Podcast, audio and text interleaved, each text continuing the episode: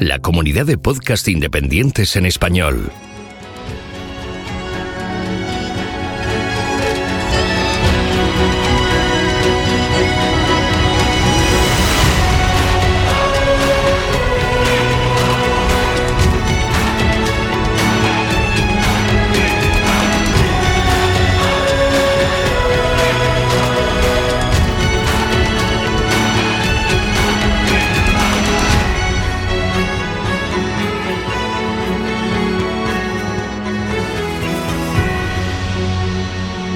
Bienvenido a GeoCastaway. Hola amigos de GeoCastaway, soy Far Castaño. Este fin de año un tanto convulsionado que nos trae el final de la, saga de Star Wars, nos trae también tres dinosaurios nuevos. El primero de ellos, Venator vialidadi, vivió hace unos 170 millones de años en lo que es hoy Patagonia, Argentina. Este ejemplar representa uno de los dinosaurios carnívoros más completos hallados en el Jurásico.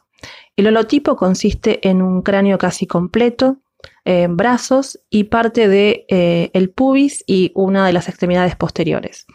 La longitud total estimada de este ejemplar es de 7 a 8 metros. Fue descubierto en el año 2002, una milla al norte del Cerro Cóndor, en la formación Cañadón Asfalto, de ahí el nombre.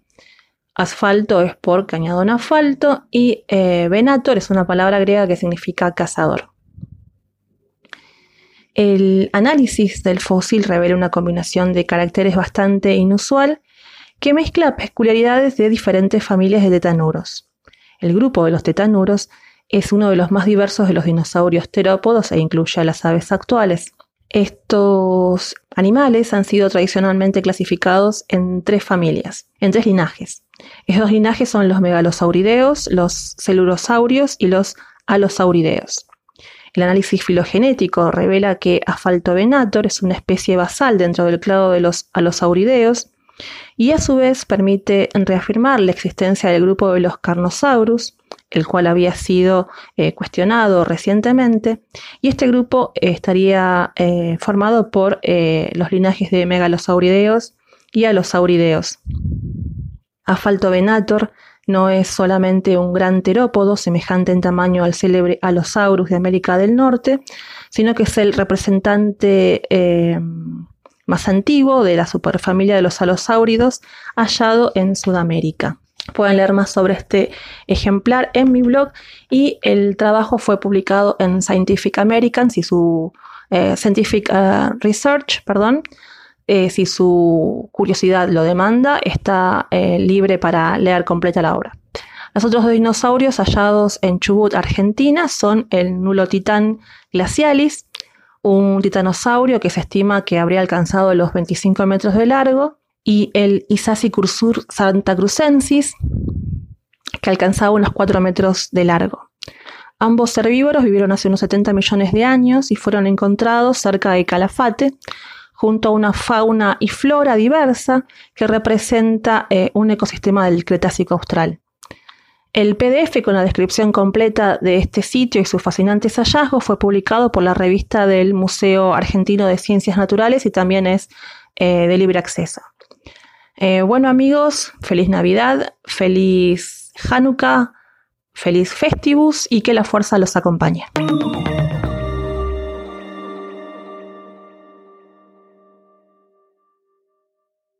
Dime y lo olvido, enséñame y lo recuerdo, involúcrame y lo aprendo. Hola, geonáufragos. Somos Germán y Mario, bienvenidos a Geopeques. Bueno, volvemos después de varios meses de ausencia en los podcasts. Volvemos con más energía que nunca, ¿vale? Varios asuntillos nos han tenido un poquillo despistados, pero entre ellos este catarro, este resfriado que no me deja en paz, ¿vale? Esto, los, los 40 años ya se, nota. Bueno, este mes vamos a hablar de, tsunamis, ¿vale? Algo que nos pidió Marisa hace algunos meses. Pero somos como los trenes extremeños, llegamos tarde, pero llegamos, ¿vale? Bueno, vamos a centrarnos en la cuestión de esta semana o de este mes. ¿Qué es un tsunami, Mario? La palabra tsunami de origen japonés significa ola de puerto. Este término alude a una serie de olas causadas por el desplazamiento de un gran volumen de agua generalmente en el océano o un gran lago como una presa. Estas olas pueden generarse por multitud de fenómenos como son los terremotos, erupciones volcánicas, deslizamientos del terreno, impacto de meteoritos, etc. El término español, o el término maremoto, que muchas veces se utiliza, pues bueno, es, es equivalente, pero no alude, o sea, es el mismo concepto, pero no todos los tsunamis son, son un maremoto, ¿vale? El maremoto hace referencia solo a, a una sacudida del fondo en las aguas del mar. Sin embargo, el tsunami, pues es más general, porque puede ser una sacudida del fondo, un volcán, un deslizamiento de tierra, y puede ser en el mar, en un lago o, o en un embalse. ¿Qué diferencias hay con una ola normal? Vamos, esas olitas que vemos en, en el Mediterráneo cuando nos estamos tostando al sol en verano. Pues no tienen comparación, porque unas son muy pequeñas y otras muy grandes. Las olas marinas normales son generadas por el viento y se producen en la superficie del agua. En cambio, las olas de tsunamis se produce el movimiento de, una, de toda una columna de agua desde la superficie hasta el fondo y en una extensión horizontal mucho más grande. ¿Y cuáles son las, las principales causas o el origen de, de un tsunami? Pues hombre, un- por ejemplo, una causa, el origen más común de un tsunami son los terremotos. Las zonas de subducción donde una placa tectónica se introduce bajo otra es en las llamadas fosas oceánicas, es donde se dan las mejores condiciones para generar tsunamis. Situados bajo el agua, terremotos con una magnitud elevada, en general de mayor de 7,5 y a poca profundidad normalmente menor de unos 30 kilómetros y con movimientos hacia arriba o hacia abajo. En esta zona de subducción, las que pueden generar, eh, pueden generar más tsunamis, pues principalmente son la- las zonas del cinturón del fuego, de, cinturón de fuego del Pacífico, eh, Sudamérica, Centroamérica, Estados Unidos, Canadá, eh, la costa pacífica de Rusia, el norte de Japón, Papua Nueva Guinea, Nueva Zelanda, pero también las existentes, eh, las fosas oceánicas que tenemos en la costa índica de Indonesia, la costa pacífica de Filipinas, Taiwán o incluso el sur de Japón, pero también en el sureste del Caribe e incluso en el Mediterráneo. ¿eh? No podemos olvidar que puede afectar también a Italia, eh, Grecia o Turquía principalmente.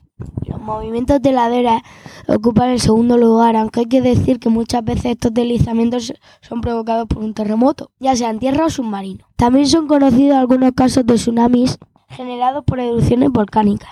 Bueno, vamos a hablar de algo, vamos a hablar de, de algunos tsunamis históricos. El tsunami del Océano Índico de las Navidades de 2004 probablemente es el tsunami más catastrófico conocido. conocido. Un terremoto de magnitud 9,1, vaya magnitud, que levantó y desplazó la placa euroasiática respecto a la indo-australiana hacia el, el oeste, una distancia que llegó a alcanzar los 20 metros en algunos puntos. Esto supuso la ascensión hasta 2 metros del fondo marino sobre esta falla. La perturbación en el agua generada por esta ascensión dio lugar a una serie de olas que se propagaron por todo el Océano Índico y acabó con la vida de más de 280.000 personas, causando una de las catástrofes naturales más mortíferas de toda la historia. Sí, la verdad que fue un, un episodio, un hecho que en aquellas navidades pues, pues, causó bastante, fue muy impactante, ¿vale? Por la, no solo ya por, porque causó un número de muertos increíble, o sea, 280.000 personas, por todas las imágenes que, se veían, ¿vale? La- las olas llegaron a alcanzar hasta 50 metros en algunas zonas, ¿vale? De, más cercanas, pero incluso hasta 9 metros en, Somalia, ¿vale? En, en África. Hubo, hubo movimientos, o se detectaron movimientos a lo largo de todos los, océanos de, la Tierra, en el Atlántico, en el Pacífico, incluso en el, Antártico, ¿vale? Fue algo increíble. Otro tsunami, en este caso por movimiento de, la- de ladera, es tsunami ocurrido en la presa de Bayón, en el monte Toc, 100 kilómetros al norte de Venecia, Italia. El 9 de octubre del 63, un enorme deslizamiento de tierra hizo caer roca y tierra y árboles al embalse. El desplazamiento de agua resultante hizo que se sobrepasara la presa y una ola de tsunami de 250 metros. Menuda olaca, la verdad. La inundación destruyó varios pueblos río abajo matando a casi 2.000 personas. Si estáis interesados en este caso, pues hay una película en, en YouTube sobre la- el desastre de la presa de Bayón, ¿vale? Uno, una de las catástrofes geológico-geotécnicas más impactantes de- del siglo XX. Bueno, otro, otro caso de tsunami, otra causa, son las erupciones volcánicas. Aquí podemos mencionar la erupción del volcán Krakatoa, ¿vale? En Indonesia, en las islas de Sumatra y Java, donde eh, tuvo lugar en, el año 1883 una gran erupción que generó olas de hasta 46 metros, ¿vale? Olas de tsunami. Y sus efectos fueron devastadores en las, en las proximidades del volcán, ¿vale? Destruyendo pues casi 300 ciudades y, pueblos, Bueno, estábamos hablando de, estas olas de tsunami en, varios puntos del mundo, pero, pero ¿y en las costas españolas, eh, en la península o, en las islas, estamos a salvo? ¿Podemos estar tranquilos, Mario? Pues la verdad es que no, lo siento, pero ahora, pues no. El tsunami más importante que ha afectado a España ha sido el causado por el terremoto de Lisboa del 1 de, noviembre de 1755. Existen documentos que describen de la aparición de olas de 10-15 metros en el Cabo San Vicente y a lo largo del Golfo de Cádiz, con más de mil. Hay documentos históricos de más tsunami en las costas de Huelva y Cádiz, pero también en el Mediterráneo debido a terremotos en el norte de África o en el mar de Alborán. El que más daños causó en España fue el ocurrido el 21 de mayo de 2003 por un terremoto en la costa argelina de magnitud 6,8. Este tsunami alcanzó las Islas Baleares con olas que superaban los metros, el metro de altura, produciendo daños importantes en las embarcaciones amarradas a los puertos, especialmente en Mahón. Bueno, este, este evento, este tsunami, yo lo recuerdo perfectamente. Nos estábamos en aquella época de campamento con la carrera en, en Almería, en las costas además, y, recuerdo la, la playa, eh, ver la playa llena de desechos al día siguiente, como si hubiera pasado una gran tormenta. La verdad que y, ver en, las imágenes, en, las noticias de, de, las embarcaciones destrozadas en, los puertos de, Baleares. Eh, si estáis más interesados de más tsunamis ocurridos en, costas españolas, podéis visitar la web del IGN, que hay un, listado de, tsunamis. Os dejamos también lo, en, los recursos. Eh, también el IGN tiene una serie de, de, recomendaciones ante un posible tsunami, como ya hemos visto, pues, ya sea en las costas españolas o, en cualquier sitio alrededor del mundo, pues eh, tenemos que, conocer eh, qué debemos hacer ante, ante este riesgo, este, esta problemática. Y si, si estamos en una costa y notamos un terremoto o que el mar se retira rápidamente de la costa, pues debemos correr rápidamente a, zonas altas para protegernos de la, de la ola que, va a venir. ¿vale? En España existe una red nacional de alerta de tsunamis implantada por el IGN, que sería la que, se tiene la encargada de darnos la, voz de alerta en caso de, de alguna emergencia. Como recursos dejamos los artículos que hemos utilizado para preparar el texto y algunas cositas curiosas como un cuento sobre tsunami o un vídeo en YouTube. Y como también nos gusta eso de los videojuegos, dejamos dos enlaces a juegos.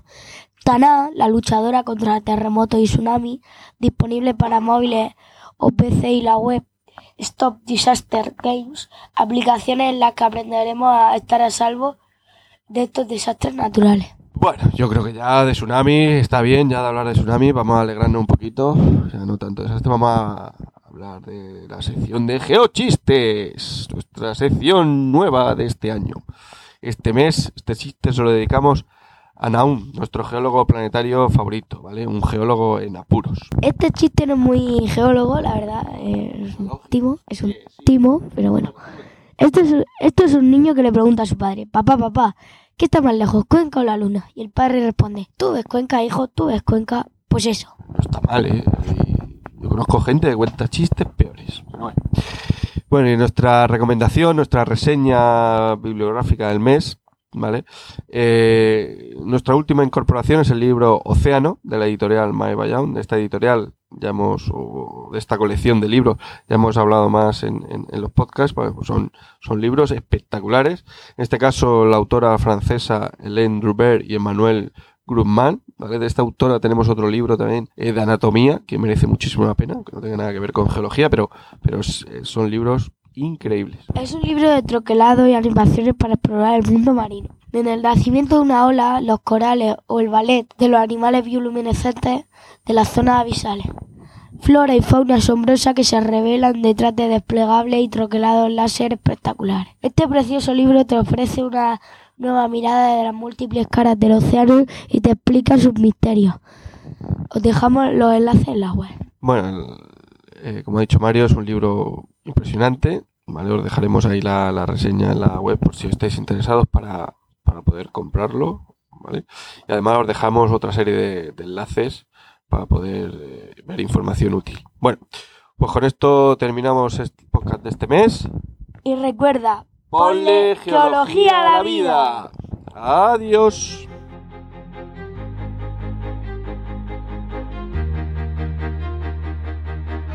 Envíanos tus comentarios, preguntas o sugerencias a geocastaway.gmail.com.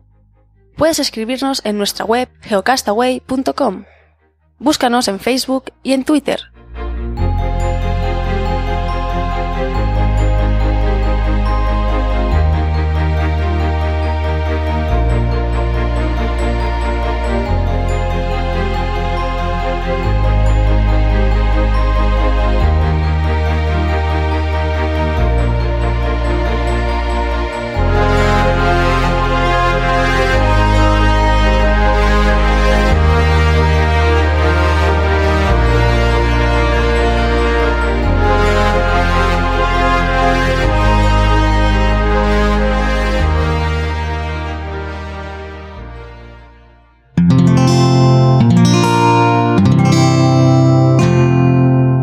Escuchar más capítulos de este podcast y de todos los que pertenecen a la comunidad Cuonda en cuonda.com.